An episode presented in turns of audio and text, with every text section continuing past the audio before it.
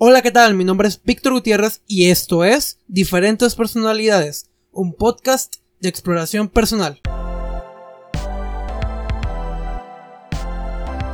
Estás escuchando Diferentes Personalidades.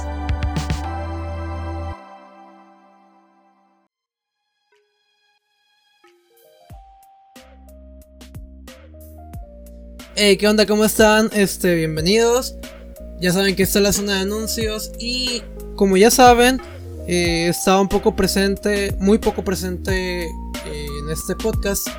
Lo sucedido o por lo cual sucedió se los voy a explicar a lo largo del podcast. Por eso el título, anécdotas de un, joven universitario. Les voy a contar por qué no hice podcast, porque qué fue lo que pasó realmente. Y nada, realmente voy a empezar a ser más activo estas vacaciones. Voy a estar más activo en mi canal de YouTube, espero que sí. Voy a empezar a aprender a editar videos, videos. Y nada, realmente son todos los anuncios. Este, no les voy a decir cuánto dura el podcast porque no sé cuánto vaya a durar. No como la otra vez. Y bienvenidos. Eh, espero estén bien, espero estén cómodos. Siéntanse a de la soda porque les voy a contar algo muy gracioso. Muchas cosas muy graciosas, cosas muy tristes, cosas muy interesantes, por cierto. Y nada, espero que les guste este podcast.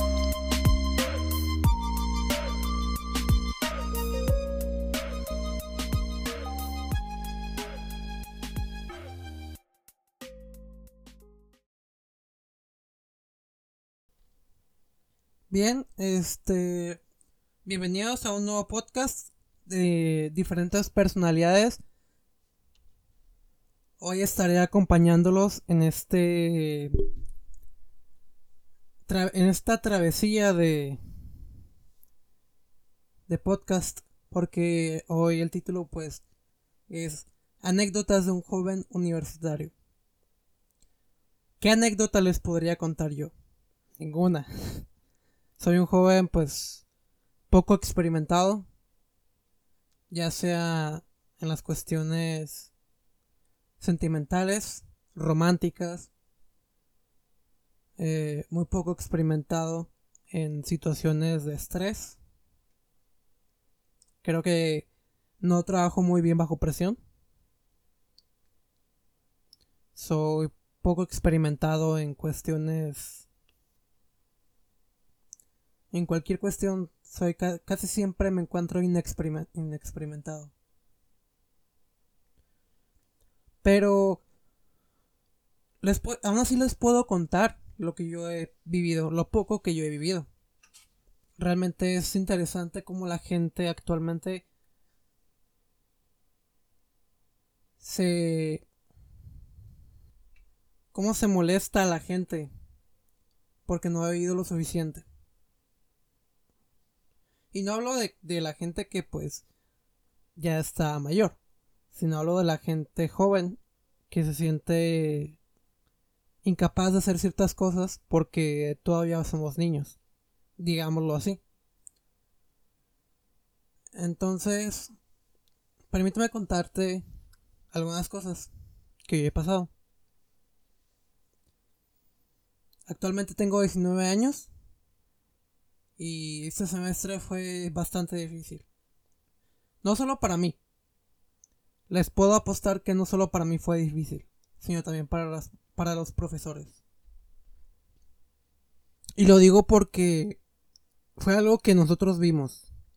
Fue algo que las personas que estábamos frente a la cámara, que estábamos tomando clases, pudimos ver pudimos ver cómo los profesores también se estresaban porque nosotros no aprendíamos. Y lo poco que aprendíamos no lo pudimos aplicar correctamente. Eh, hay una materia que llevé, se llama procesos de fabricación. Esa materia es 80% práctica, 20% tareas.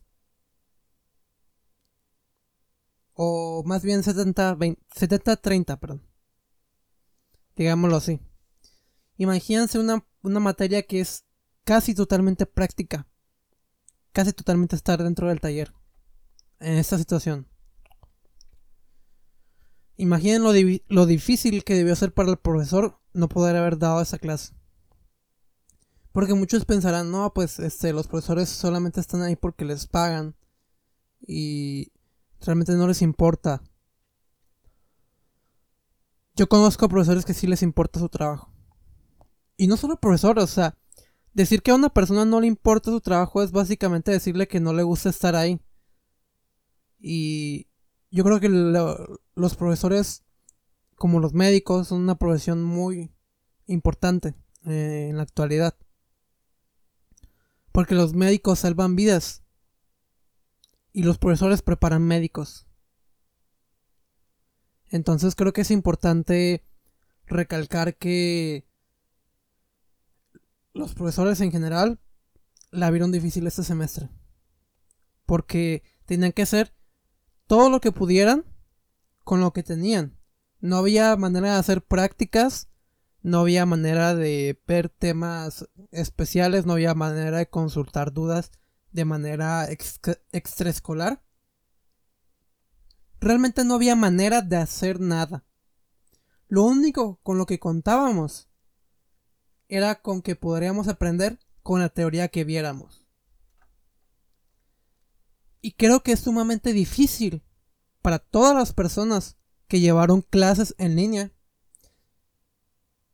saber que todo lo que estás viendo posiblemente no se te grabe en la mente.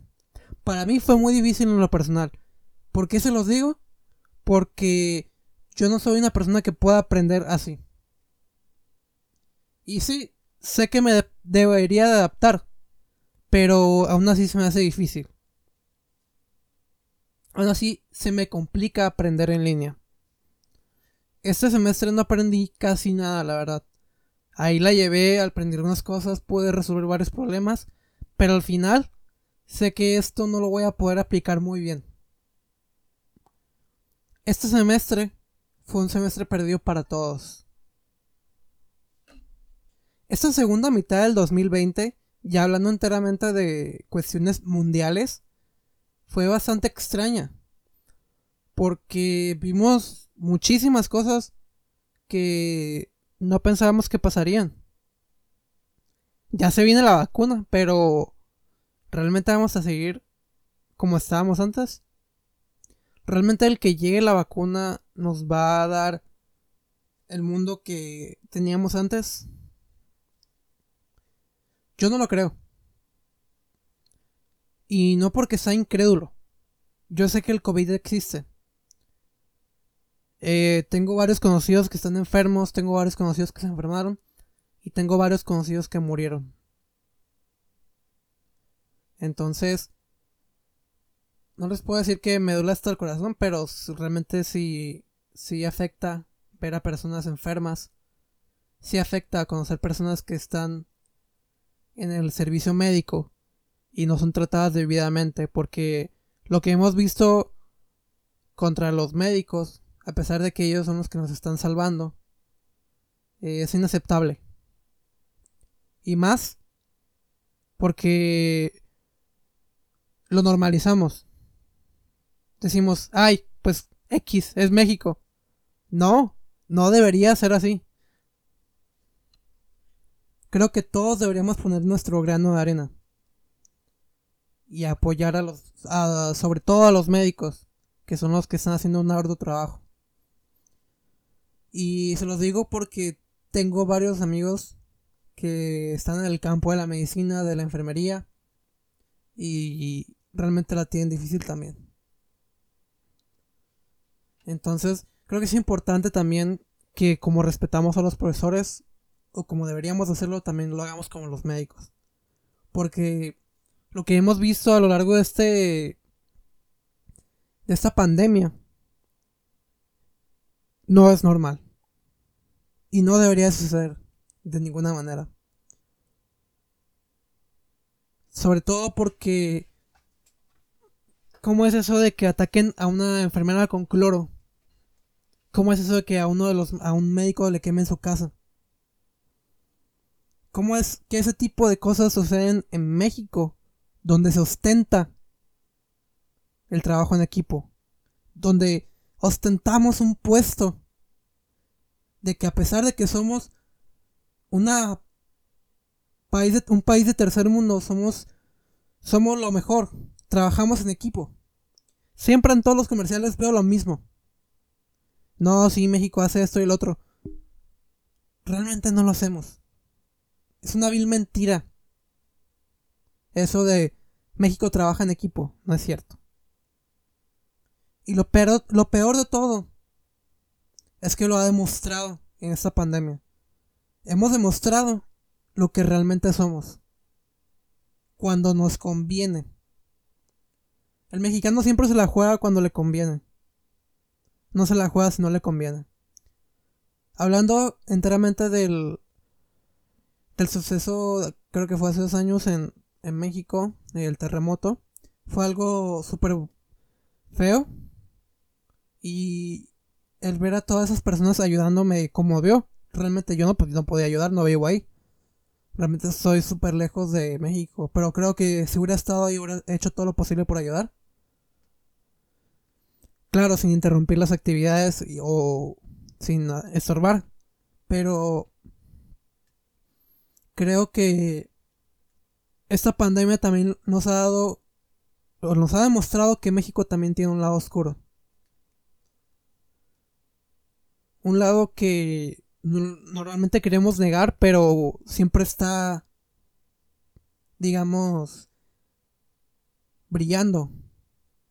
Sin, sin entrar en la, en la confusión, ¿no? De por cómo es que el lado oscuro va a brillar. Siempre está mostrándose ese lado. Nada más que los únicos que no lo vemos somos nosotros. No solo es la violencia hacia los médicos, lo que no vemos. La violencia hacia la mujer también no, tampoco vemos. La violencia intrafamiliar no la vemos. Según datos oficiales de el Secretariado Ejecutivo del Sistema Nacional de Seguridad Pública, ese dato lo encontré en el portal del Economista. Solo en marzo las llamadas procedentes incrementaron un 23% respecto a febrero. O sea que en marzo las, las, llamadas aumentaron un 23%, las llamadas al 911. Por su parte, el Consejo Ciudadano para la Seguridad Pública reportó un 32% en este mismo lapso solo en la Ciudad de México. ¿Esto qué nos quiere decir? que solamente en la Ciudad de México, en ese mismo lapso de tiempo, aumentó un 32% las llamadas al 911. ¿Esto qué nos quiere decir? Que ha aumentado la violencia. Pero hablando de enteramente de llamadas de auxilio por parte de, de personas que son víctimas de violencia de género. Y no solo eso, los presuntos homicidios dolosos contra mujeres incrementaron un 11% de la tasa anual en el lapso enero-marzo. Mientras que los presuntos femicidios crecieron un 5%. Se, se escuchan cifras chicas. Se escuchan como que es muy poca cifra. Y aún así, pensamos que, ay, no, no pasa nada, pues son solo el 5%. El 5% cuenta. El 3% cuenta.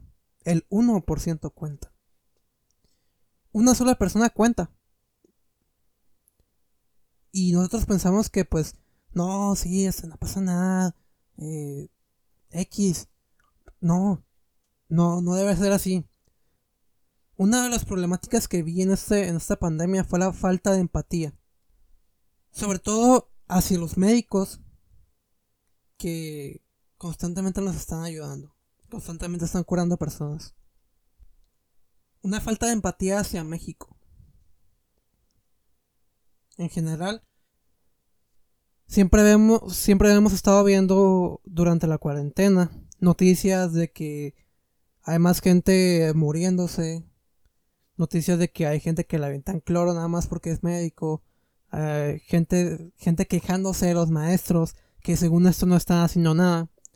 Gente quejándose de los alumnos, que según esto no están aprendiendo. Y lo que más vi fue la falta de empatía ante la situación. Realmente la gente pues dice, no, pues o sea, uno cuando quiere puede. Y esa frase, para mí, es lo mismo que decir, el pobre es pobre porque quiere. Y esa frase en México es una negación total de la realidad. El pobre no es pobre porque quiere. El pobre es pobre por culpa del rico. Pero bien, eh, me estoy desviando de los temas, ¿no? Eh, como les decía, en esta pandemia lo que más se ha notado es la falta de empatía. Otra cosa que, que lo que he visto es el es la falta de conocimiento o la, o la ignorancia de los mexicanos a decir, oye, pues estamos en pandemia, carnal, o sea, ponte las pilas y quédate en tu casa. No, no, realmente no pasaba así. La gente iba a fiesta, la gente iba para acá y para allá y para allá, haciendo fiestas y dos y medio. Y al siguiente día publicaban una historia, me enfermé de COVID. A los 14 días publicaban la historia de me contagié. Y no les digo, ah, se lo merecen, porque realmente nadie merece contagiarse de esto. Así como nadie merece morir, nadie merece ser agredido, nadie merece contagiarse de esto. Porque es un virus literalmente que si no te cuidas, si no te has cuidado, pues te va a llevar. Entonces, eso es lo que también se vio mucho en esta pandemia. Porque en otros países las cifras, a pesar de que fueron altas, también empezaron a bajar. Y aquí no se vio que, que bajaran mucho. O al menos no, no tanto. La gente seguía saliendo, la gente no le importaba. Y pues al final sucedió lo que tenía que suceder. Más gente se contagió. Los, el índice de casos subieron. Y con esto de la vacuna, que ya está saliendo la vacuna, según, la gente se está confiando mucho y piensa que vamos a regresar a como estamos. A como estábamos antes de la pandemia. Y déjeme decirle que posiblemente no sea así. Esto es solamente un memorándum de que tenemos que cambiar de estrategia. Tenemos que crear una estrategia que nos permita a todas las personas tener conocimiento acerca de qué se debe hacer y qué no se debe hacer en una pandemia. Porque ya lo estamos viviendo. Si vuelve a suceder algo similar, lo que va a pasar es que si no aprendimos lo que aprendimos esta pandemia, de lo que vimos en esta pandemia nada más bien, va a suceder lo mismo. Va a haber mucha gente contagiada, mucha gente muriendo. Y quizá otra enfermedad, no a lo, mejor ya no COVID, otra enfermedad todavía más fuerte. Otra enfermedad más cruel. Pero lo que sí sé es que vamos a terminar igual si no aprendemos algo de esto. Eso es lo que vivimos en México. Pero bien, no es para criticar al, al mexicano promedio, ¿verdad? Realmente yo soy una persona promedio también. Así que, en general, creo que esas han sido mis, mis anécdotas. Realmente más que anécdotas es como un, digamos, una parte de mí que, que ha querido salir durante la cuarentena, pero no ha podido. Y pues aquí lo expreso, ¿no? Todo lo que siento, todo lo que veo, lo expreso aquí. Bien. Otra de las cosas que me sucedió en esta cuarentena fue la inminente, pues, llegada de la, de la universidad, ¿no? De repente, pues, se me acaban las vacaciones y ya tuve que entrar a la universidad. Ya, ya estaba en la universidad, ¿verdad? Pero entré a, a tercer semestre. Realmente fue bastante difícil para mí también para mis compañeros, no aprendí nada, vimos mucho material, eh, tuve que dar de bajo una materia. Ah, para mi buena suerte, esa materia la había pensado agarrar, aunque era de cuarto, pero como la vi muy difícil, decidí darla de baja. Así pues me concentraba en las materias que me generaron dificultad. Entonces, no me atrasé ni nada, así que está muy bien por mí. Y en este semestre, aunque sí estuvo fuerte, me fue bien. Y pues, en realidad, es todo lo que quería contar. Espero que les haya gustado este podcast. Saben que me pueden seguir en mis redes sociales. Eh, tanto en Instagram como en YouTube. Voy a subir videos a YouTube, eso espero. Quiero aprender a editar videos para poder subirles contenido de mayor calidad. Así que nada, espero que hayas disfrutado de mis anécdotas. Porque al final no fueron anécdotas, fue una queja pública. Entonces, espero que lo hayas disfrutado, hayas aprendido algo, hayas encontrado algo que te guste. Ya sabes que esto es para ti solamente, para quien lo escuche, más bien, ¿no? Cuídate, esta, eh, que te encuentres bien, que no te dé COVID. Quédate en tu casa. Hasta luego.